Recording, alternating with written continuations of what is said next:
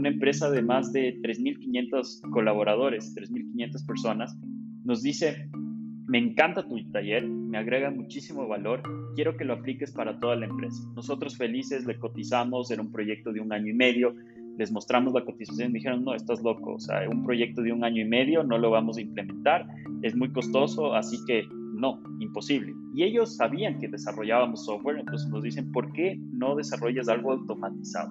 Y ahí fue un comentario que realmente tú no lo tomas en cuenta, pero que eso es criptos.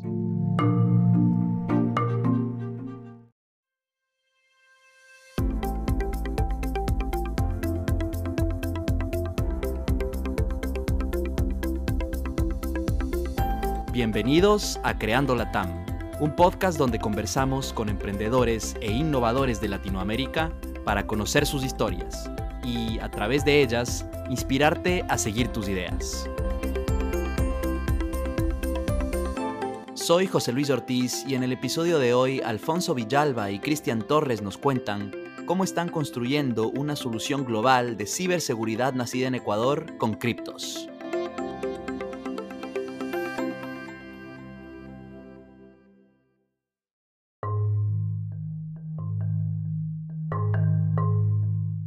La ciberseguridad no es algo en lo que pensamos todos los días, pero es un área crítica para empresas de todos los tamaños. Si cierta información o algún documento cae en las manos equivocadas, el riesgo puede ser muy alto. El problema es que muchas empresas no tienen una trazabilidad clara de cuáles son esos documentos con información sensible y quién tiene acceso a ellos. O para las empresas que la tienen, es un proceso muy manual.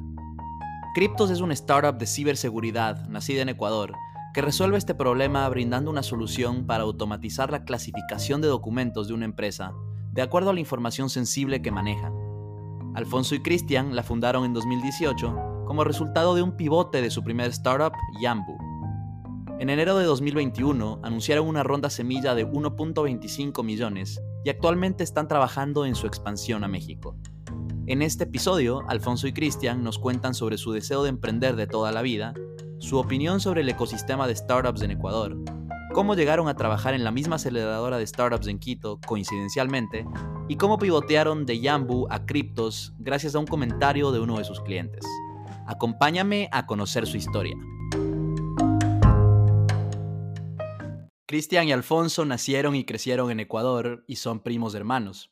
Siempre han sido muy cercanos y crecieron viéndose frecuentemente, a pesar de que no vivían en la misma ciudad ni estudiaron en la misma universidad. De joven, Cristian siempre buscaba cosas para vender a sus amigos en el colegio y Alfonso trabajaba los veranos en la empresa familiar. Bueno, a ver, te, cuento un poco, José, de mi lado. Eh, Básicamente yo eh, nací en Cayambe, eh, vengo de una familia bastante emprendedora, eh, una familia que desde el inicio para mí fue muy, muy normal, muy común aprender del emprendimiento. Mi abuela era emprendedor, mis papás emprendedor, mi mamá emprendedora, mis tíos, mis primos. Entonces creo que Chris y yo de cierta manera hemos crecido una familia muy, muy enfocada en la parte del emprendimiento, lo cual eso ayudó desde el inicio como a entender justamente muchas bases de, de cómo iniciar un negocio, tomar riesgos ese tipo de cuestiones, ¿no? Eh, uno de los temas que, que, tiene mi familia y que es bastante interesante o que es bastante gracioso es que cuando tú cumples los 12 años de edad, siempre como regla general tienes que hacerlos trabajar en el verano, básicamente en alguno de los negocios familiares. Entonces, desde ahí empiezas como a desarrollar skills eh, relacionados como al, tema del trabajo, entender cómo funciona una empresa y eso me ayudó mucho como irme enamorando de, de, la parte empresarial, de los negocios y ese tipo de cosas, ¿no? ¿De, qué eran las empresas familiares cuando, cuando, estabas, cuando eras niño? ¿Qué tipo de empresas tenía tu familia? Tenían un poco de todo, te cuento. Había desde una cadena de ferreterías que se trabajaba en algunas ciudades del norte del país, tenían una, una un tema florícola, eh, entonces tenía como que la oportunidad también, de hecho, inclusive, por ejemplo, mi abuelo y el papá de Chris tenían un negocio conjunto de turismo, entonces podías aprender un poco de todo de ciertas industrias, pero específicamente en mi caso siempre estuve enamorado de las ferreterías y ahí fue algo que pasé ahí casi todos los años, desde que tenía 12 años hasta los 20, 21, eh, trabajando y haciendo pasantías y todo el tema, ¿no? Eh, básicamente mi aspiración era justamente crecer con los negocios de la familia, lo que queríamos hacer es, eh, mi, mi ambición personal era justamente hacer que eso crezca de una manera mucho más grande y eh, me estaba preparando en eso, ¿no? Yo estaba en la universidad estudiando negocios, la idea era justamente que yo pueda luego encargarme de la parte administrativa de, estos negocios que te comento, y en el 2008 la crisis económica que tuvo Estados Unidos terminó impactando directamente el mercado florícola. Cayambe vive de las flores, básicamente. Entonces, eh, justamente estuve en un punto, en una situación donde quebramos los negocios familiares. En ese momento mis papás no me podían ayudar a cubrir eh, ningún gasto en la parte universitaria y tuve que salir a buscar trabajo o empleo, básicamente. Sé que fueron bastante unidos en la universidad ambos. Eh, Cris, ¿cómo se mantenían tan unidos con Alfonso a pesar de que no estaban en la misma universidad en Quito? ¿Cómo fue esa experiencia universitaria de los dos? Eh, cada uno pues en universidades separadas, pero manteniéndose muy unidos, me imagino que en actividades fuera de la U y todo. A ver, sí, o sea, realmente el, el ADN emprendedor está en la sangre, es parte de la familia. Eh, entonces, con Alfonso siempre hemos sido bien curiosos y siempre buscábamos mentores, siempre estábamos hablando de negocios, de o sea, realmente incluso me acuerdo que hasta alguna vez pensamos en ponernos una importadora, me acuerdo en, algún punto, eh, y no se dio ese proyecto, por suerte, si no estaríamos contando otra historia, pero eh, siempre fue esa curiosidad, ¿no? De empresas, de emprendimiento, empresarios, crecer, importaciones, exportaciones, etcétera. Siempre teníamos esa visión de, impacto grande. Eh, y realmente en la universidad, yo ingresé a la universidad muy motivado porque me, me, gustaba mucho el tema de las importaciones, las exportaciones. Ahí conocimos a un grupo de amigos que ahora somos amigos inseparables. Creamos un grupo de, de emprendimiento privado que se llama eh, Innova Business Group. Y los, eh, eh, éramos siete al inicio, ahora somos cuatro, pero los cuatro somos muy unidos y cada uno empezó en, en este mundo del emprendimiento y con ellos buscábamos estos mentores, empresarios, exitosos, algunos que habían quebrado negocios, otros que les estaba yendo muy bien, para aprender, no solo aprender de, los negocios, sino aprender de la vida, qué, qué, significa el éxito, por ejemplo, una pregunta que muchos se, se, lo hacen. Entonces, ahí fue como nos hemos conectado con Alfonso en este mundo de, de negocios y demás, ¿no? Eh, la universidad, eh, Alfonso estudió en, en, su momento, en, su carrera, eh, administración de empresas, yo negocios internacionales, todo iba conectado hacia un mismo rumbo, hacia una misma ruta. Entonces, Alfonso, como ya empezaste a contar, en 2014 eh, iniciaste trabajando en una aceleradora de startups para pagar eh, tus estudios y de cierta manera esto fue lo que luego te llevó a, decidir abandonar la universidad para dedicarte 100% al, al trabajo. ¿Cómo tomaste esa decisión? Sabes que, o sea, uno de los motivos por los cuales decidí justamente ah, trabajar en, en, esta aceleradora era porque estaba muy relacionado a la industria tecnológica. Entonces es una industria que en ese momento tanto Cristian como mi persona decíamos, esto es el futuro, hay que dedicarnos a esto, tenemos que empezar a entender cómo funciona. Y en ese momento, eh, Kruger Corporation, que es una empresa de software muy famosa en Ecuador, era un referente del desarrollo de software. Entonces era una empresa que había construido un edificio súper interesante con muros de escalar, videojuegos, toboganes, era algo muy atractivo. A, lo Google. A lo Google, tal cual. Entonces yo fue como, quiero trabajar ahí. Entonces empezamos con un proyecto de aceleración de startups. Yo entré a trabajar unos meses previos justamente en una línea de consultoría en términos de tecnología. Eh, y en esta aceleradora de startups, eh, claro, como estábamos expuestos a trabajar con Ernesto, que es el, CEO de la compañía, eh, era, era, nuestro mentor, o sea, nuestro mentor directo, entonces aprendía muchísimo, nos presentaban empresarios, nos enseñaba de negocios, y lo que me pasaba es que cuando iba a la universidad y iba a clases, venía un profesor que nunca había hecho ningún negocio a explicarme cómo hacer negocios, entonces para mí era, no, no cuadraba, entonces eh, la verdad me aburrí, no, no, estaba teniendo ningún valor la universidad, estaba agregando mucho valor, obteniendo mucho valor en, en, la aceleradora, con, con Ernesto, con, con, el network que estaba construyendo ahí, y hizo mucho más sentido que obviamente deje la universidad y me dedique a trabajar. Entonces fue básicamente eso. Me imagino que también ese pues estudiar y trabajar al mismo tiempo te consumía demasiadas horas, ¿no? Sí, sí, sí. Y la verdad no, o sea, ya me tocaba pagar a mí la universidad, entonces ya, no, ya no resultaba buen negocio. No le veías el retorno. no. Muy bien. Eh, Chris, entiendo que, que, tú también entraste a trabajar a Kruger Labs poco después. ¿Esto fue coincidencia o fue porque Alfonso ya, ya estaba trabajando ahí? Fue coincidencia, de hecho es, es un poco chistosa la historia porque eh, como somos primos, un día estábamos con mi padre en el, en el carro íbamos a algún lado, no recuerdo a dónde exactamente, y estaba Alfonso. Entonces estábamos los tres conversando. Alfonso le cuenta a, mi viejo, le dice que está trabajando en, Kruger Corporation con el Ernesto Kruger. Eh, y como les contaba, nosotros teníamos este grupo de emprendimiento privado entre estos cuatro grandes amigos que somos y queríamos tener una reunión con Ernesto, queríamos mostrar lo que estábamos haciendo, tener estas mentorías que habíamos mencionado, pero no se había dado la oportunidad, no sabíamos cómo llegar a él, no teníamos la persona que nos haga esa introducción efectiva para tener una reunión con Ernesto. Entonces le digo, pa, vamos meses, o sea, intentando hablar con Ernesto y tú le conoces. Dice, sí, es mi amigo, yo me gradué en la universidad con él y todo el tema. Entonces, eh, básicamente mi viejo dice, si quieres le llamo y les consigo una reunión. Entonces, ese rato le llama, le dice, hola Ernesto, ¿cómo estás? Oye, tengamos una reunión la siguiente semana. La siguiente semana vamos a la oficina de él eh, y, Alfonso trabajaba en Kruger, pero él estaba en otro piso. la, reunión solo fue con mi viejo, Ernesto y mi persona. Y me acuerdo clarito que ese primer día, bueno, le comenté un poco de estos proyectos de emprendimiento que estábamos haciendo, de este grupo, que Alfonso, mi primo, trabaja acá en, Kruger Corporation en ese momento. Eh, y me acuerdo que le vendí un computador en esa, en esa primera reunión. ¿Y por qué te cuento esto? yo admiro un montón a mi padre en el mundo de emprendimiento, creo que es la persona que más me inspira. Eh, y realmente eh, él, él, ha generado esto, esta, esta chispa en mí. Y a él le conocen por justamente lo que yo hacía en el colegio, vender anillos, celulares, en su tiempo él vendía joyas, calculadoras, bicicletas. Entonces el Ernesto se reía y dice, oye, tu hijo salió igualito a ti.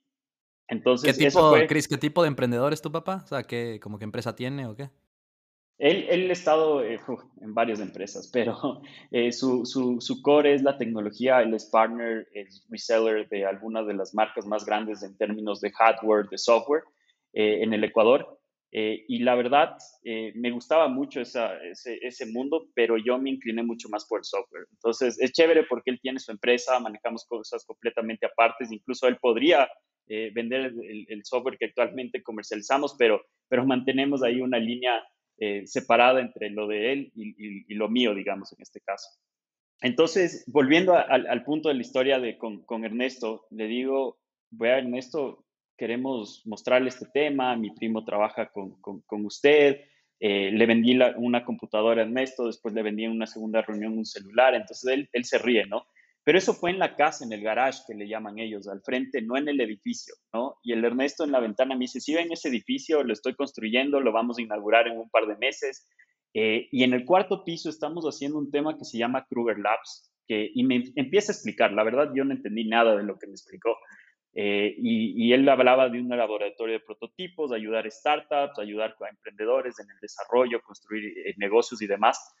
y le digo, bueno, ¿sabes qué? Alfonso y mi persona trabajamos en conjunto durante años, nos gusta este tipo de cosas y él mismo nos propone venir como directores y ahí es cuando nos conectamos con, con, Kruger Labs. O sea, fue dos vías completamente diferentes, pero terminamos en, el mismo lugar. Me imagino que pues después de crecer juntos, compartir tanto tiempo, tener este grupo de, amigos hablando de, de negocios y todo en la universidad, el poder trabajar juntos y más que nada en la misma pues, departamento, llamémoslo así, ¿no es cierto? En Kruger Labs fue una experiencia bastante pues, enriquecedora para ambos, ¿no? ¿Qué, qué, fue alguna, ¿Cuáles fueron algunas de las cosas que aprendieron en el tiempo que estuvieron ahí antes de, lanzarse a emprender? Realmente aprendimos todo ahí, porque eh, Ernesto fue un, un, gran mentor, como ya lo dijo Alfonso, él literal nos tomaba de la mano a hablar con empresarios, con inversionistas, con, emprendedores muy exitosos y eso nos encantaba, o sea, teníamos acceso a un montón de conocimiento y ver en el día a día cómo se ejecutan las cosas, creo que eso era, era muy importante para nosotros y que no lo ibas a conseguir en ningún otro trabajo. O sea, Kruger Labs empezó como un pequeño proyecto de Ernesto Social eh, y, y, realmente Alfonso y mi persona nos involucramos tanto que nos volvimos en el corazón como dueños, no éramos obviamente colaboradores de la empresa, eh, pero, pero realmente veíamos a este como un emprendimiento propio, ¿no? Entre comillas, que queríamos eh, llevar a cabo. Entonces el aprendizaje fue enorme, ¿no? Vimos de todo, tecnología, temas de inversión, temas de escalar negocios, eh, hablar con, con, empresarios que ya tenían sus, empresas enormes. O sea, realmente fue un proceso muy, muy chévere para nosotros. Como decíamos, un, un pequeño colegio, porque no, o universidad, si lo queremos ver así, eh, pero de la práctica, ¿no? No solo de la teoría. Eh, justo ahí mientras trabajábamos en, en, Kruger, eh, obviamente al estar expuestos y trabajar con tantos emprendedores, ver algunos cómo iniciaban sus productos, construían equipos, siempre fue una tentación para Cristian y para mí el poder ya iniciar un emprendimiento. Nosotros, para que tú tengas claro, cuando yo entré a Kruger y me entrevistaron la primera vez, yo les dije, voy a quedarme aquí no más de un año, dos años de la entrevista porque quiero iniciar y hacer mi propia empresa. Y se me rieron y todo, pero yo les dije desde el primer día que... ya, ya sabían entonces. Estaba avisadísimo. y fue, fue doloroso porque cuando, nos, cuando empezamos ya con Cristian a tomar, o sea, como iniciativa y querer construir algo, en ese proceso empezamos a hacer algunas cosas. Empezamos a invertir en un par de startups, a hacer algún par de ensayos, un par de prototipos. Eh, ninguno funcionaba porque obviamente no nos dedicábamos tiempo completo al emprendimiento y queríamos ver si es que funcionaba mientras al mismo tiempo trabajábamos. Y luego ya llegó un punto donde dijimos, oye, ¿sabes qué? Tenemos que sí o sí renunciar y dedicarnos 100% a esto. Entonces, eh, un día topamos la puerta, me acuerdo que era un martes, un miércoles de la noche, tipo 9 de la noche, subimos a la oficina de Ernesto, estaba trabajando hasta tarde y le dimos la noticia, le dijimos, oye, ya no, no, no, no, no podemos más, o sea, necesitamos ya hacer algo propio y ya, no, o sea, sí nos ofrezcas el oro y el moro, no, no podemos quedarnos acá, realmente ya, ya necesitamos eh, empezar algo, algo propio. Y obviamente a él le dolió mucho en ese momento porque teníamos una relación muy cercana, tenemos de hecho, entonces fue como, obviamente él siempre tuvo la, la, la visión y el, y el, sueño de que nos quedemos con él mucho más tiempo y todo el tema. Pero yo me acuerdo esto era algo que él nos dijo y, me marcó mucho y me dijo, la, única motiva o la única razón por la cual ustedes pueden salir de aquí es si es que construyen algo súper grande. O sea, con todo lo que han les he enseñado, con todo lo que han aprendido, lo mínimo que espero es que hagan algo así, pero con, con mucho impacto. Y en ese primer tema, él se le ocurre a un gran amigo de él que está en el sector financiero, que quería hacer un proyecto de tecnología pero que no, o sea, tenía el capital y el conocimiento un poco de esa industria, pero lo que no sabía es cómo desarrollar el producto tecnológico. Nosotros ya teníamos eso. Nos pone, nos hace como un match, nos introduce y básicamente los tres iniciamos una compañía que es Yambu, básicamente. Entonces eh, ahí decidimos renunciar y dedicarnos a este emprendimiento con esta persona, entre Cristian, yo y obviamente el amigo de Ernesto. O sea, cuando fueron a renunciar a la oficina de Ernesto, no, todavía no había el concepto de Yambu como tal, ¿no es cierto? Fue un renunciamos para tener tiempo y ver qué, sale. Renunciamos simplemente porque queríamos emprender, no sabíamos en qué, no sabíamos en qué industria, nada, nada, nada. Solo queríamos salir a hacer algo propio nuestro. Eh, Ernesto nos presenta a, este socio que en su momento creamos Yambu y fue la primera empresa de ciberseguridad, nuestro primer emprendimiento real. No funcionó, fracasó, pero, pero fue un aprendizaje hermoso, ¿no? Además, era un socio que tenía el, digamos, él tenía el capital, pero no tenía el tiempo para ejecutar y nosotros viceversa, teníamos el tiempo y no teníamos el capital. Entonces, eh, así nace Yambu. Y en este momento eh, vamos a profundizar un poco más en la historia de Yambu. Pero antes, una pregunta ahí, porque creo que esta es una de las cosas que, que tal vez cuestan más en la vida de, de, alguien que decide emprender, ¿no es cierto? El, decidir renunciar a ese trabajo estable que tienes.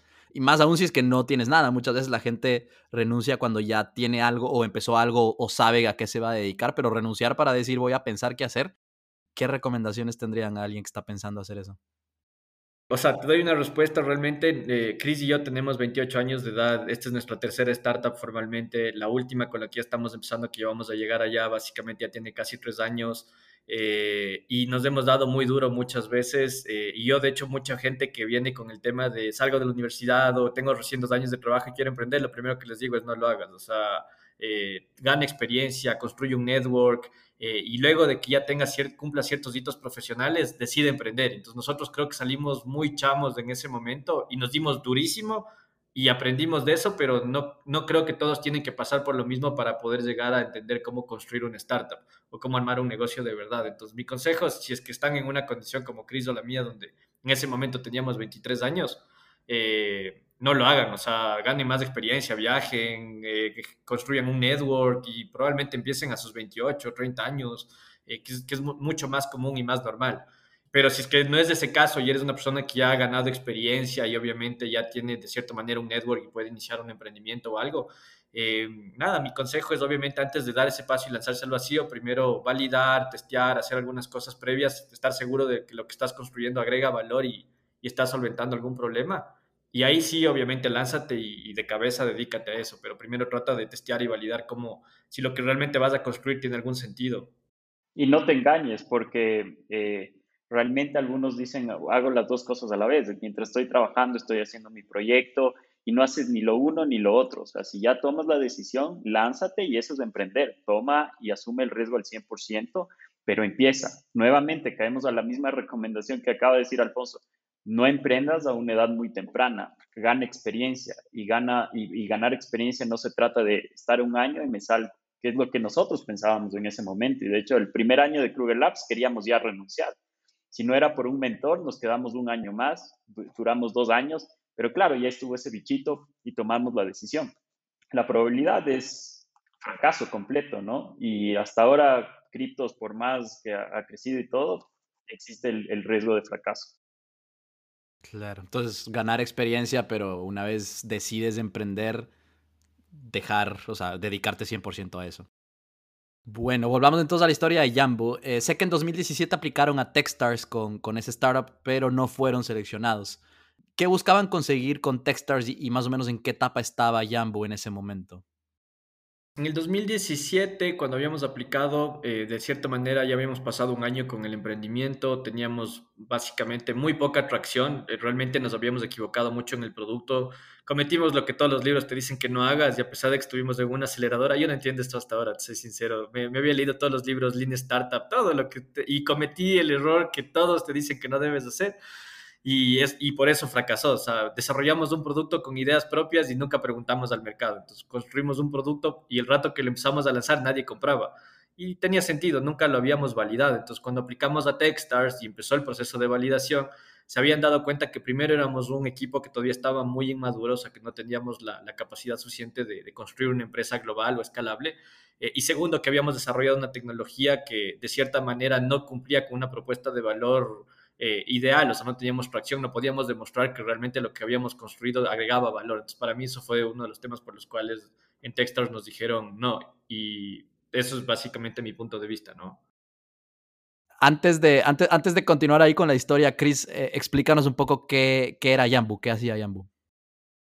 En Yambu nosotros a través de, un software de encriptación de correo electrónico ayudábamos a las empresas a tener el control de su información. Entonces básicamente tú envías un correo electrónico a mi persona, yo lo reenvío a Alfonso, Alfonso una tercera, cuarta, quinta, y tú al ser el dueño del correo electrónico, además que era un correo cifrado, encriptado a través de llaves fuertes de encriptación que mantenían seguro el contenido, tú podías tener el control al generar la trazabilidad. Entonces sabías que Cristian reenvió a Alfonso, Alfonso leyó, no leyó, y tú en cualquier momento podías eliminar el acceso. Entonces suena una idea fantástica, ¿no? Porque tú sabes que los emails contienen información muy sensible, pero el problema es que ya en la aplicación y conectando a lo que dijo Alfonso, realmente nunca escuchamos al mercado y construimos una, me acuerdo, un aplicativo iOS que para nada, no, no tenía nada que ver, o sea, no, no hacía fit con lo que buscaba el mercado y también desarrollamos una plataforma web, creyendo que por eso íbamos a cubrir más eh, plataformas y no era la verdad. La verdad es que el usuario esperaba un plugin en Outlook y eso nos descubrimos al final de Yambu ya cuando estaba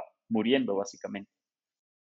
Pues bueno, entonces Yambu al final por diferentes razones no, no funcionó sé que durante, el, durante ese proceso de, de, pues hablar con potenciales clientes, tratar de vender Yambu, eh, se dieron cuenta de, otro problema que existía y empezaron de cierta manera a, abordar, digamos, ese problema de, la típica manera de doing things that don't scale, ¿no es cierto? Cuéntenos un poco de eso, porque sé que eso es lo que luego llevó a, a criptos.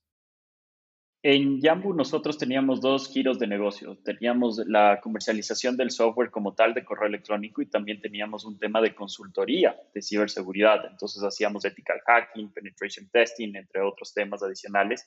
Eh, y lo que nos dimos cuenta ya al trabajar con empresas eh, grandes, o sea, clientes reales, era que las empresas cuando les ofrecíamos este, este software, eh, su respuesta era, ok, me, me, gusta, me parece interesante, creo que solventas un problema, pero eh, yo solo quiero 20, 30 licencias. Y eran empresas que te hablo que eran de 3.000 empleados, de 3.500, de 5.000. Entonces, claro, tú dices, ok, tienes 5.000 colaboradores y quieres 30 licencias. ¿Por qué? La respuesta para ellos era sencilla, decían, solo los gerentes tienen acceso a información confidencial. Entonces, la respuesta es no, o sea, no solo los gerentes tienen acceso a información confidencial, tal vez no son los 5.000, no son los 3.000, pero puede ser un grupo de 200, 500 personas.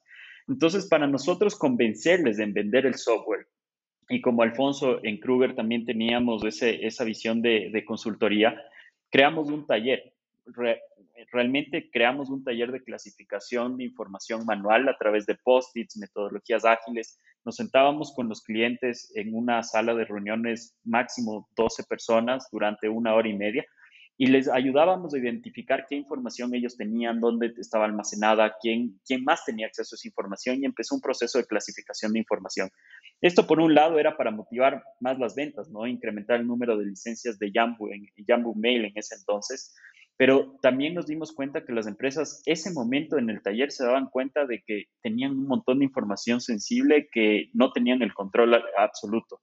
Entonces, así nace un poco Criptos. Aplicamos esto a más de 25 empresas, era un proceso completamente manual, hasta que un día una empresa de más de 3.500 colaboradores, 3.500 personas, nos dice, me encanta tu taller, me agrega muchísimo valor, quiero que lo apliques para toda la empresa. Nosotros felices le cotizamos, era un proyecto de un año y medio, les mostramos la cotización y dijeron, no, estás loco, o sea, un proyecto de un año y medio no lo vamos a implementar, es muy costoso, así que no, imposible. Y ellos sabían que desarrollábamos software, entonces nos dicen, ¿por qué no desarrollas algo automatizado?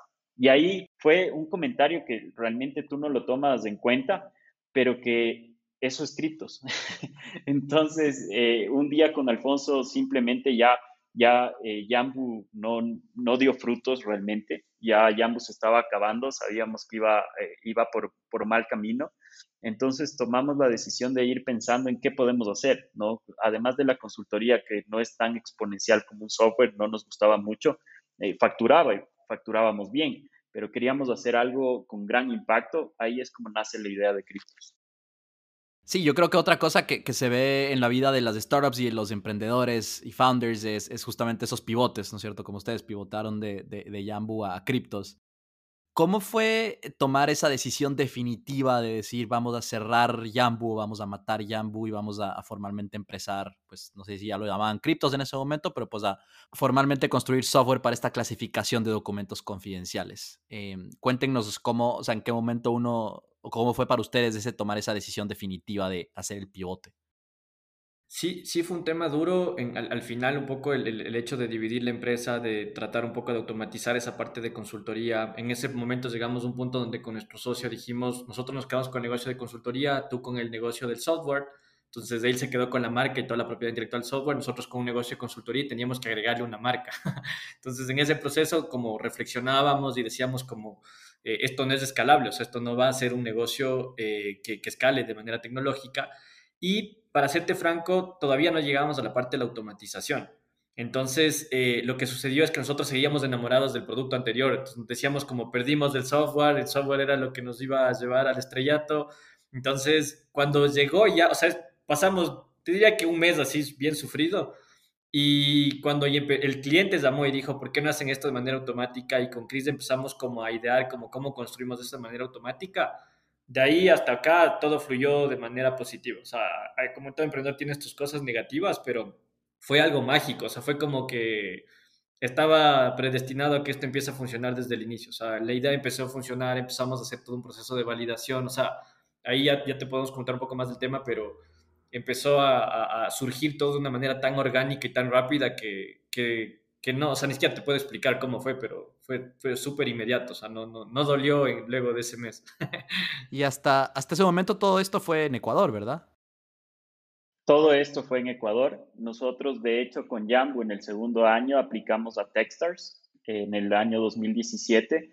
Techstars, una de las aceleradoras más reconocidas y más grandes a nivel global, Aplicamos al programa de aceleración en Israel, en Tel Aviv, que es conjunto a Barclays, uno de los bancos más grandes a nivel global, y nos rechazaron. Esa es la verdad. Llegamos a la semifinal con Yambu y nos rechazaron. Entonces, ese sueño también iba cayendo, ¿no? Iba cayendo ese, esa esperanza de que esto iba a tener en algún punto ese, ese crecimiento que nunca lo tuvo. Eh, y ya cuando nos dimos cuenta, que con los clientes, ¿no es cierto?, que necesitaban más bien identificar dónde estaba su información confidencial. Cuando ya nos separamos esta línea de consultoría y el software con nuestro otro socio, tomamos, o sea, nace la idea de criptos.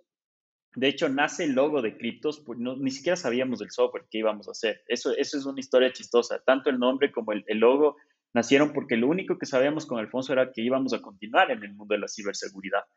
Entonces, eh, coincidencialmente en esas fechas, eh, Techstars nos contacta y nos dice, oigan, ustedes llegaron a la final del anterior año con esta empresa que se llamaba, que se llama, para ellos seguía vivo, Yambu. ¿Qué han hecho? Cuéntenos, ¿qué métricas han alcanzado? Y nosotros decimos, ¿sabes qué? Ya no existe Yambu. Ahora hay un, hay un tema que se llama criptos y es un tema de clasificación de información. Entonces, ahí fue todo este auge que, como te dice Alfonso, es difícil explicarlo porque hasta ahora no nos creemos. En, inició Yambu, eh, perdón, inició criptos en el 2018, en marzo del 2018 y en mayo ya estábamos viviendo en Tel Aviv, en Israel. Sí, o sea, fue pasar de matar Jambu a tener un éxito, pues, o, repentinamente a que las cosas vayan muy bien con criptos. Eh, a veces pasan así las cosas, ¿no? Como tú dices, como magia o pues estaba predestinado. Eh, entonces, eh, perfecto, les, contactan de Techstars, les, pues me imagino que les piden que apliquen otra vez, aplican, les aceptan, están en mayo en, Israel, en, en, en Techstars. ¿Qué ¿Qué pasó ahí? O sea, ¿qué fue? O sea, ¿cómo eso ayudó a, impulsar a criptos en esos primeros meses?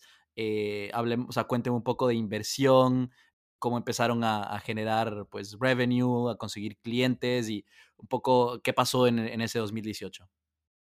Para resumirte el tema, Techstars nos cambió la vida. Creo que... Punto final. Sí, eso es como, es como ir a un programa. O sea, para mí Y Combinator y Techstars te dan la, tienen una democratización del talento y del emprendimiento a nivel global de una manera que es muy interesante, o sea, porque nosotros somos emprendedores, venimos de familias de clase media, no es que estuvimos estudiando en las mejores universidades de Estados Unidos, ni tampoco veníamos con un background, o sea, yo me había votado en la universidad, tampoco es que teníamos experiencia en alguna industria o en alguna multinacional.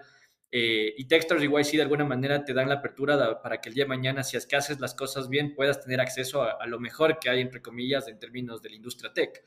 Eh, y nos cambió porque tuvimos acceso a los mejores mentores, inversionistas, advisors, nuestro, nuestra mentalidad cambió completamente, cómo teníamos que armar un equipo global, un producto desde cero, eh, para hasta dónde debíamos escalar con, con, nuestra compañía. O sea, te, abren la mente de, una, de, un nivel que no estábamos eh, o sea, acostumbrados a, pensar y te dan las herramientas y el conocimiento para poder empezar a construir una empresa de ese nivel. Entonces, para mí fue un, un tema súper intenso que vivimos ahí esos meses pero increíble, o sea, de las mejores experiencias de mi vida y como te digo, nos cambió completamente la vida. ¿Qué, ¿Qué, pasó después de Israel entonces? ¿Volvieron a Ecuador, me imagino, y cómo siguieron creciendo ese año? Teníamos tres opciones. Teníamos quedarnos en Israel y empezar criptos desde allá. Teníamos la opción de ir a Estados Unidos y escalar ese, ese mercado enorme que hay eh, en Estados Unidos. Y la tercera opción era venir a Latinoamérica. Eh, y hablamos con todos los mentores, advisors de, de, Israel, ojo, que son gente súper top, emprendedores exitosos o gente que, que han estado en, en, startups igual, que han escalado y se han vuelto unicornios. Y les hacía mucho sentido que volvamos a Latinoamérica por el network, por, por, muchos factores. Ya teníamos clientes con los que trabajábamos en Yambu, en la consultoría, etcétera. Entonces, eh, Cryptos tenía una etapa muy inicial, necesitaba aprender muchos temas y fue esa la decisión que tomamos. Nosotros a Latinoamérica lo vemos como un laboratorio, eh, o lo veíamos como un laboratorio en ese momento, para prototipar, entender los problemas reales, adaptar el software y construir un producto. Entonces, eh, realmente, realmente luego de, de Techstars, ya con todo ese conocimiento que queda en nuestras cabezas, tomamos la decisión de expandirnos a Latinoamérica eh, y obviamente no, no solo pensar en Ecuador, eso es importante. Para nosotros, nosotros empezamos con Design Partners en Ecuador, que fueron cinco, y listo, se fue em, a empezar a buscar clientes en México, en Colombia, en Chile, en, en mercados mucho más grandes. ¿Cómo, cómo manejaron en, en, ese año tema de inversión? Sé que, que tuvieron eh, pues un par de inversiones, una más pequeña, luego una pre un poco más grande. Eh, ¿Cómo se dio eso? O sea, en, general hasta ahora criptos, y luego te comentaremos un poco, eh, hemos levantado un poco más de casi 1.9 millones de dólares.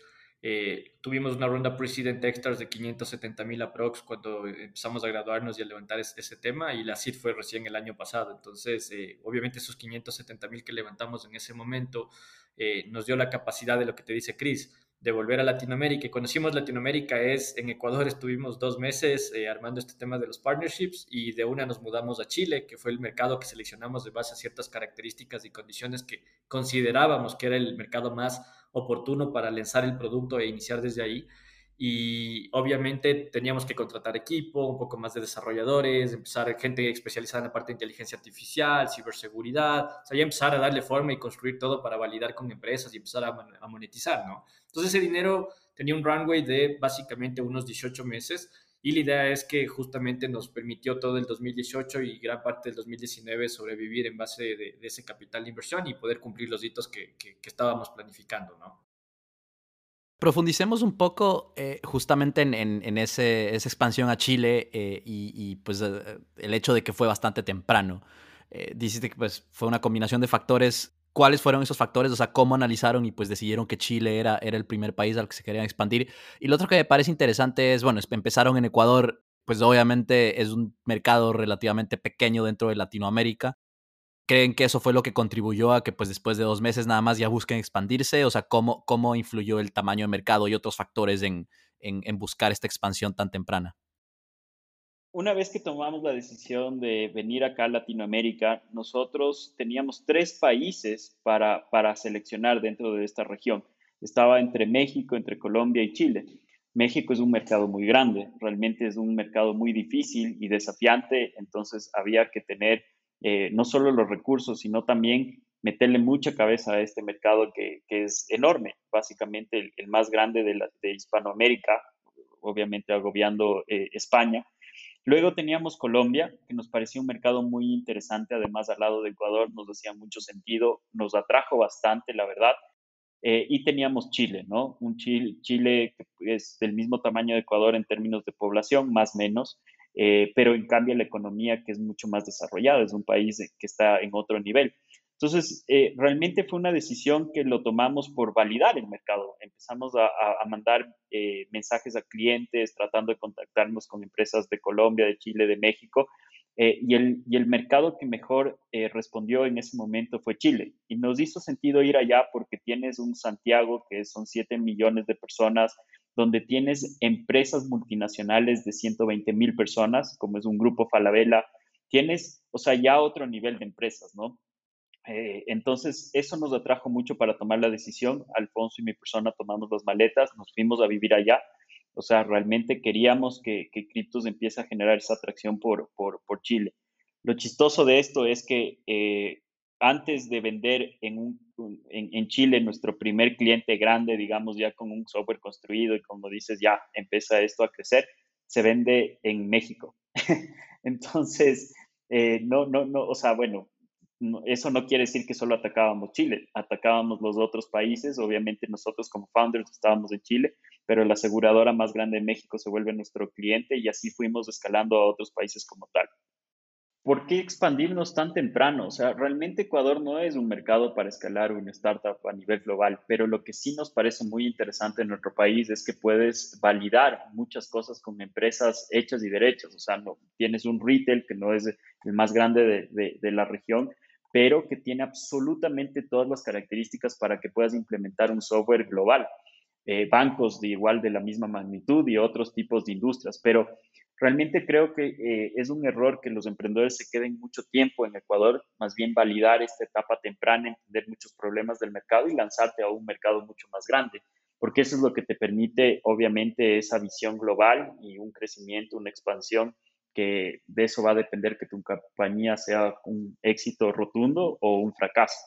Entonces, eh, nosotros decidimos y teníamos ese chip que ya lo traíamos desde Israel. Imagínate Israel a ser un país donde sus vecinos no tiene, no tiene vecinos amigos, ¿no es cierto? No puede vender en las fronteras. Ellos les pasa eso, simplemente es del hambre de salir adelante y buscar esos mercados para vender eh, su software, sus tecnologías a nivel global. Y ese mismo pensamiento es el que Alfonso y mi persona teníamos con criptos y lo tenemos porque criptos no es un producto para Latinoamérica. Nuestro sueño es escalar en, Estados Unidos, mañana puede ser también Brasil, Europa y otros mercados más. Entonces, creo que eso es importante tener en claro, ¿no? Probar, testear, validar y lanzarte a, mercados mucho más grandes. ¿Por qué? Porque la oportunidad está ahí, ¿no? Es, más fácil encontrar clientes en un mercado más grande que en un mercado más pequeño y reducido. Entendido. Eh, quiero profundizar un poco en, en el 2020 porque sé que, fue un año clave para ustedes dentro de, pues dentro de todo el contexto de, la pandemia y lo duro que, ha sido para el mundo en general. Pero antes de eso, creo que tal vez pasamos muy pronto de, hablar de estos talleres que estaban haciendo a que esta empresa les pidió que lo hagan con software y, tal vez como asumimos que pues entendía que, que Cryptos hace software para esta clasificación de datos, así que pues no asumamos, sino que explíquennos qué, qué es lo que hace Cryptos como tal, cuál, qué es el producto. En, en Cryptos nosotros ayudamos a las empresas a localizar su información confidencial. Y como les decía, las empresas invierten en herramientas de ciberseguridad para proteger su información, como en ese momento era Yambu Mail, pero cuando ya, ya las empiezan a instalar, ya empiezan a implementar, se dan cuenta que tienen millones de documentos que están en las computadoras, en los servidores, en la nube, y no tienen idea de qué tipo de información es, si es crítica, si es sensible, si es eh, información confidencial como tal. ¿Quién tiene acceso a esta información y por ende son usuarios críticos dentro de la organización? ¿Cuál, ¿A qué áreas pertenecen estos usuarios y demás? Entonces, Cryptos eh, es un software de clasificación de información que a base de inteligencia artificial y algoritmos propios, nosotros clasificamos millones de documentos de una forma completamente automática. Entonces, esto es para un segmento corporativo B2B, un segmento enterprise de empresas donde generan miles de millones de documentos a la vez. Cryptos en el 2019 terminamos clasificando como 15 millones de documentos en el 2020 terminamos clasificando como 80 millones de documentos, si no estoy mal, y hasta la fecha ya vamos más de 120 millones de documentos clasificados de forma automática. Y claro, el mismo proceso que tú haces de manera manual o con tecnologías que solo buscan formatos o palabras específicas no generan el impacto como el que nosotros estamos haciendo.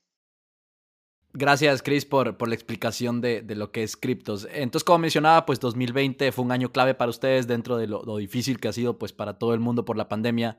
Cuéntanos, tal vez, eh, Alfonso, cuéntanos un poco más qué pasó en 2020 eh, en criptos. Claro, a ver, te, cuento un poco. Eh, primero, a finales del 2019 habíamos validado el producto, teníamos un año y medio desde que iniciamos la compañía, alcanzamos las primeras ventas, teníamos ya clientes internacionales, eh, como que pudimos validar y cumplir la propuesta inicial, ¿no? O sea, no es que quieres llegar a punto de equilibrio o, generar mucha atracción, lo que queríamos es que tengan empresas líderes de ciertos mercados utilizando nuestro producto y para nosotros el, el 2020 era poder construir la empresa para que se pueda justamente preparar para un, para un escalamiento mucho más masivo. Entonces, lo que queríamos es, era triplicar o cuatriplicar métricas en términos de ingresos, mejorar el producto muchísimo y poder prepararnos para una posible serie A en un futuro. Eh, para eso habíamos ya conversado con algunos, algunos eh, inversionistas, advisors. Eh, justamente nosotros viajamos a San Francisco en febrero del 2020, justo casi un mes, unas semanas antes de que pase todo el tema del COVID, y estuvimos en el evento de ciberseguridad más importante a nivel mundial, que es el RSA Conference.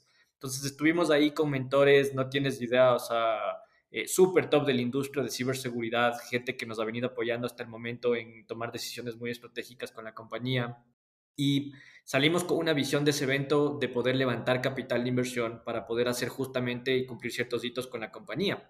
Eh, muy motivados, con mucha energía, regresamos obviamente en ese momento, estábamos planificando ya mudarnos a México porque en ese momento queríamos eh, empezar a generar mucha atracción para lo que era este mercado dentro de Latinoamérica y en el siguiente paso poder ya eh, justamente empezar a dar ciertos pasos o primeros inicios en Estados Unidos. Eh, oh sorpresa, dos semanas después viene el COVID y la primera pregunta que nos hicimos Chris y yo fue, oye, capaz no es buen momento para levantar capital de inversión. Y todo lo que todo el mundo nos decía en ese momento es, ahorra todo lo que puedes, reduce costos y gastos al máximo, cambia todos tus planes y espérate un rato para ver qué pasa, porque es un tema de sobrevivencia. Entonces, literalmente... incertidumbre, además, claro. Exactamente, entonces literalmente en ese rato nuestro modo fue, olvídate de, levantar una ronda de inversión, tomamos todos los ingresos que teníamos de las empresas y los negocios que habíamos hecho en ese momento, literalmente eso nos iba a dar, nos daba un runway de casi 10 meses de vida, que era bastante, o sea, era un privilegio tener 10 meses de vida garantizados en ese momento con el capital que teníamos por haber facturado. Y quitamos, cancelamos todo, con rotaciones empezamos a bajar presupuesto, empezamos a validar qué cosas no podíamos, obviamente, qué cosas podíamos disminuir. Y lo que hicimos es, fue una estrategia de al menos ver los primeros dos meses, a ver qué pasaba, ¿no? Y tú sabes ahí, lo que pasó en el COVID es, se impulsó el tema digital, el trabajo remoto y criptos es una solución que cae, pero ahí como anillo al dedo. y ahí fue un tema como, no, o sea, este es nuestro, o sea, es un buen momento para nosotros para levantar capital. ¿Cuánto crecieron en 2020? Pues si pueden compartir algunos números en cuanto a porcentajes y eso. Claro, o sea, ahorita un poco para que tengas una idea en términos de tracción, como te decía Chris, eh, ya tenemos para que tengas una idea, hasta la fecha tenemos clientes en México, en Argentina, en Chile, en Perú, en Ecuador, líderes de cada uno de estos mercados. Eh, hemos clasificado hasta ahorita más de 100 millones de documentos, más de, y ahorita tenemos más de 20 mil usuarios activos utilizando nuestra tecnología. Eh, pudiésemos, hubiésemos alcanzado punto de equilibrio, obviamente con la nueva ronda duplicamos nuestros costos y gastos y ahorita estamos en un punto donde tenemos que superar ingresos para poder llegar a ese punto nuevamente. Eh, pero fue un, fue un, año bastante interesante, o sea, empezamos a ver muchos, eh, muchos temas comerciales, empezamos a cerrar muchos de esos justamente inicios de este año, finales del año pasado, eh, y aparte de eso pudimos levantar la ronda de capital de inversión, entonces fue, fue un buen momento para básicamente hacer muchas cosas en ese sentido. Buenísimo, qué bueno ver que, que, pues el 2020 les trajo buenas cosas a ustedes dentro de, de todo, pues lo, lo, lo, que pasó también, ¿no? Profundicemos, eh, Cris y Alfonso, un poco más en, inversión y capital de riesgo, más de lo que ya hemos hablado de su primera, de su primera ronda, de su primera pre-seed. Eh, eh, hace un par de meses, en enero, anunciaron una ronda semilla, ahora una, una seed de 1.25 millones, que fue liderada por Trip Ventures. hablamos un poquito acerca del tamaño de la economía en Ecuador, pues de los, de los beneficios que tiene eso y también un poco de las desventajas que tiene pero yo creo que más allá de la economía y del tamaño del mercado, el, ecosistema de ese país eh, tal vez no está tan desarrollado como los ecosistemas que hay en Brasil, México, tal vez incluso Colombia. ¿Qué nos pueden contar sobre la experiencia de levantar capital de la mano de un VC local en Ecuador como, como lo es Buen Trip? A ver, el, levantamiento de capital eh, tiene que ser estratégico, ¿no? Y sobre todo en una etapa tan temprana para una compañía, gente que te agregue valor, no solo dinero. Y Buen Trip confió en nosotros desde un inicio. En la primera ronda tuvo un ticket importante y en esta última ronda la lideró. Realmente eh, lo que buscamos siempre con Alfonso y sobre todo esto es porque aprendimos en, Israel, eh, es mucho el cómo te agregan valor estos inversionistas, ¿no? No solo tenemos inversionistas en, bueno, Ecuador, que es liderado por Buen Trip, sino también de la región y de Estados Unidos. Por ejemplo, 630 Cyber. 630 Cyber es un fondo exclusivo de ciberseguridad en Estados Unidos sus LPs, sus inversionistas son CISOs de Fortune 500 Companies, que nos han dado también una visión global y de tendencia también de la ciberseguridad luego de una pandemia. O sea, realmente ha sido muy interesante. Eh, y realmente el, el, tema de, de, de, capital de inversión, eh, como, como estamos todavía en este mercado en Latinoamérica, y necesitamos muchos contactos acá, era hacia donde queríamos inclinar, también con inversionistas ángeles que nos agregan muchísimo valor en esta etapa de la compañía y prepararle a criptos más bien a construir un proceso eh, en, en, todos los sentidos, ¿no? En el área comercial, en el área de producto, en el área de soporte, que nos permita a nosotros eh, generar una, una mejor tracción, ¿no? bueno, además de tracción también procesos sólidos que nos permitan luego escalar. Cuando llegue una serie A, que nos permita solo inyectar el dinero, crecer en gente, pero los procesos ya están desarrollados. Entonces, creo que estamos justamente en esa etapa donde la, el, el, el, dinero nos, nos está permitiendo tomar estas decisiones de, de, generarle cuerpo y músculo a la compañía. Sí, hay un poco nada más para complementar, eh, y, y, creo que es un tema como, no sé si le pasa a otros emprendedores, pero con el Chris nos hemos dado cuenta en estas dos rondas Em, que cuando tú empiezas a levantar capital de inversión, pues si ya empiezas con algo asegurado, e, es, mucho más fácil. O sea, el rato que tú sales a levantar y dices, ya empecé con el 30% o el 40%, ya el resto es mucho más sencillo empezar a levantar y completar la ronda. Entonces, para nosotros, Buen Trip fue muy importante porque el ticket de ellos en ese momento representaba el 40% de la ronda, estábamos hablando de aproximadamente unos 700 mil dólares que luego lo, lo, aplazamos a un millón, luego subió la ronda a un millón 250 mil, eh, entonces empezamos a escalar y a crecer, a crecer, a crecer y ese voto de confianza que ellos dieron en nosotros justamente nos permitió rápido convencer a otros inversionistas de poder invertir su capital en, criptos. Entonces, eso fue muy estratégico. Y lo otro, que es un tema muy importante, como te dice Chris, más allá de la parte del capital, ellos han sido muy claves en cómo han venido consiguiéndonos personal, talento súper estratégico, desde nuestro Chief Security Officer, nuestro CTO, eh, personas muy específicas en la parte de ventas que han contribuido en el crecimiento y en la etapa en la que ha ido creciendo criptos. Entonces, eh, sí, la, verdad eh, jugaron un rol muy importante desde que hemos iniciado la compañía, son grandes mentores, grandes amigos y, es un gusto poder tenerles a ellos como inversionistas en nuestra compañía. Me parece súper interesante y clave lo que, lo que mencionas ahí, Alfonso, de, de, tener, de empezar con algo ya seguro, ¿no es cierto? Obviamente, empezar una ronda de inversión con, con cierto monto que ya lo tienes como comprometido te, te, permite atraer a, otros VCs y pues a otros players en esa ronda de manera mucho más rápida. Ojo que también Buen Trip lo que sí tiene también es ese conocimiento global, qué es una startup y cómo se invierte en, una startup en Estados Unidos. Hay muchos VCs que cometen el error de invertir de algunas otras mecanismos. Por ejemplo, Buen Trip lo hizo con nosotros a través de notas convertibles, con un cap respetable como se debería manejar cuando acá hay muchos VCs que no, no manejan este tipo de, de metodologías, no manejan otro tipo de instrumentos, otras valorizaciones que al fin y al cabo le están destruyendo al, mediano o largo plazo a la compañía. Y, eso es lo que nos gustó también mucho. O sea, Fernando, el Managing Director de Wentrip Ventures, tiene una noción completamente global y nos ha agregado muchísimo valor en la construcción eh, y estrategias que, que tenemos en cripto. Definitivamente, sí, yo creo que lo que hace Fernando y el resto del equipo en buen trip con el ecosistema en Ecuador es, es digno de, resaltar. Eh, así que mm, excelente, qué bueno que, hayan liderado la, la, ronda semilla este año. Hablemos un poco de, algo que ya empezaste tú, Alfonso, a mencionar, que hace un poco más de un año cuando eh, la pandemia empezó, estaban pensando en mudarse a México. Sé que eh, ahora, pues al menos tú ya vives en México como tal para trabajar más de cerca en la expansión de ese mercado. Chris, creo que tú también pronto, pronto estarás por ahí. ¿Qué planes tienen el resto de este año 2021 y, en los próximos dos años con criptos? Divertirme. Mientras te diviertes, ¿qué planes hay? yo, yo, creo personalmente, y es un tema, una excelente pregunta, bueno, estamos en México porque para nosotros Latinoamérica, hemos crecido mucho en Latinoamérica y el mercado más importante para nosotros ahorita es México, por tamaño, por, por muchas cosas. Estamos cerca de Estados Unidos, eh, Brasil lamentablemente es un mercado donde no hablamos de portugués, entonces nos vuelve más complicado y obviamente a pesar de que es un mercado grande y todo, es, es, es más difícil. Acá ya tenemos clientes, tracción. Entonces, parte de la ronda con la que empezamos a levantar capital de inversión el año pasado eh, fue justamente con el justificativo de armar un equipo acá, de empezar a crecer México, pero de verdad. ¿Qué es crecer México de verdad? Liderar, tener más de X cantidad de clientes, eh, empezar a, a facturar mucho. Y para eso empezamos a armar un equipo de ventas súper top, con un nivel muy senior, empezamos a contratar un equipo de marketing, eh, los founders, como yo ya estoy viviendo acá, obviamente Chris ya se viene en un rato. Entonces, de manera estratégica es poder posicionarnos mucho acá, a pesar de que tenemos clientes en otros mercados, eh, pero justamente ese es un poco el, tema de este año, ¿no? Facturar mucho, somos muy orientados y muy enfocados en la parte de eh, resultados. Entonces, para nosotros, la métrica más importante ahorita un poco es enfocarnos justamente en la parte de facturación. Es básicamente cuatriplicar o quintuplicar los resultados que hemos venido haciendo en años pasados. Es una meta agresiva, pero con el capital que tenemos, los leads que hemos construido en toda la región, más todo lo que hemos generado, entonces es enfocarnos mucho en eso.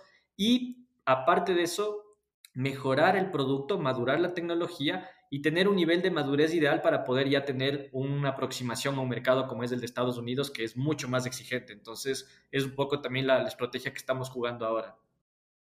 Hablemos un poco de esa, de, esa expansión que tienen en la mira Estados Unidos eh, en algún punto, porque al menos con las startups y con los founders que he conversado en el podcast, yo creo que muy pocos de alguna manera tienen presencia o, o tienen al menos en la mira Estados Unidos. ¿Cómo, cómo planean abordarlo? Eh, eh, entiendo que pues obviamente lo que hacen con criptos es, es, una solución global, pero ¿cómo planean abordarlo? ¿Creen que hay como mucha diferencia entre el mercado de Estados Unidos y el mercado latinoamericano? ¿Cómo lo están pensando? sí hay mucha diferencia, pero eso es lo divertido, ¿no? Y ese es el riesgo que queremos asumir. Para nosotros, criptos, además de ser un producto global, tenemos inversionistas que nos pueden agregar muchísimo valor. Tenemos a Techstars, tenemos a Barclays, 630 Cyber, entre otros, y, y, realmente ellos ven el potencial de criptos en Estados Unidos. Lo que nos falta preparar mucho es en términos de de, seguir invirtiendo en el desarrollo del software, llegar a otro nivel, porque los clientes son muy sofisticados. Además, tema, tienes temas de compliance muy elevados en Estados Unidos. Pequeña, mediano, gran empresa te piden estándares que para una startup es un gran desafío. En cambio, eh, nosotros confiamos en que sí podemos llegar a esos niveles, eh, pero madurando en este 2020 mucho el producto, y nuevamente caigo en, los mismos temas, en los procesos que estamos construyendo eh, al interno, ¿no? Para que el día de mañana podamos escalar solo con un empujón de capital. Gracias por compartir los planes que tienen eh, para este año y para pues, el futuro cercano. Les, les deseo lo mejor, Cris y, Alfonso. La verdad es que pues, para mí eh, es un gusto y me encanta hablar con, pues primero ver y luego hablar en este podcast con, con startups ecuatorianas, siendo ecuatoriano también. Así que pues un orgullo y les deseo el mejor de los éxitos para terminar, la pregunta que hago a todos mis invitados aquí en el podcast, y pues la puede responder cada uno por separado, eh, ¿cómo podemos continuar creando en Latinoamérica y desarrollando este ecosistema de emprendimiento y tecnología? Ah, de mi punto de vista, ah, yo soy un poco duro con, con ese tema. Eh, creo que lamentablemente Latinoamérica ya está cambiando mucho eso para bien, pero eh, todavía hay una, una, cultura mucho de concursos, de premios, una cultura muy enfocada en métricas banales.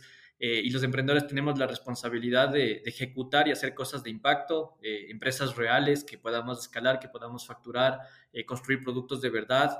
y creo que hay que enfatizar mucho más de eso. Entonces, básicamente es poder generar esa cultura en todos los emprendedores que están iniciando en Latinoamérica. Cada vez hay más casos, más unicornios, más empresas exitosas pero si te fijas, la gran mayoría de esos emprendedores vienen de Y Combinator, de Techstars, vienen de universidades super top del, exterior, vienen con un background trabajando en alguna empresa eh, tech o alguna empresa grande en Estados Unidos. Eh, entonces, creo que esos casos de éxito van a ayudar justamente a que las otras personas que están trabajando en tu empresa empiecen a aprender y cada vez más van a ver emprendimientos con mayor calidad. Entonces, eso para mí es un punto. El segundo es talento, que es un reto que vamos a tener todas las empresas tech en Latinoamérica. O sea, si tú vas en Ecuador, la mayoría de universidades enseñan carreras administrativas de marketing, no puedes merecer eso, pero el porcentaje de graduados que tenemos de ingenieros es muy bajo. Entonces, eso afecta en una empresa tecnológica y, el tema de talento se vuelve un, tema bastante crítico y eso es algo que tenemos que em, em, poder empezar a resolver para que el ecosistema pueda surgir y crecer con, con todas las de ley. Eh, entonces, para mí es un poco esos, esos dos temas, la verdad, que, que, yo los veo de cómo podemos seguir fomentando y, mejorando el ecosistema. También es un tema de seguir capacitando mucho al talento, ¿no? La pandemia ha traído que se ha expandido ese conocimiento a que puedas acceder en cursos, etcétera. Eh, y espero que la gente siga capacitándose eh, con cursos super top de Estados Unidos, de Europa, entre otros lugares, para tener ese pensamiento global.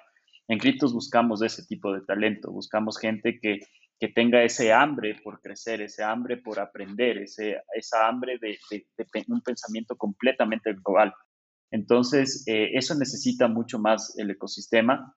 Eh, caemos sobre el mismo punto. También queremos gente que tenga experiencia trabajando durante algún tiempo en ciertas industrias para agregar valor, ¿no? Eh, es, es, es, bonito enseñar, es bonito aprender, eh, a, gente que recién está empezando en este mundo, pero las startups para poder acelerar, para poder crecer, necesitan de talento que, que tenga esa experiencia, ¿no? Y que el día de mañana te permita escalar de, con, mucha fuerza, ¿no? Entonces, eh, creo que esos, esos son, esa es mi perspectiva, digamos, con respecto a cómo se podría desarrollar el ecosistema. Estos fueron Alfonso Villalba y Cristian Torres con la historia de Criptos. Si te gustó este podcast, por favor compártelo con más personas y síguenos en Spotify, Apple Podcasts y en redes sociales. Nos vemos en un próximo episodio.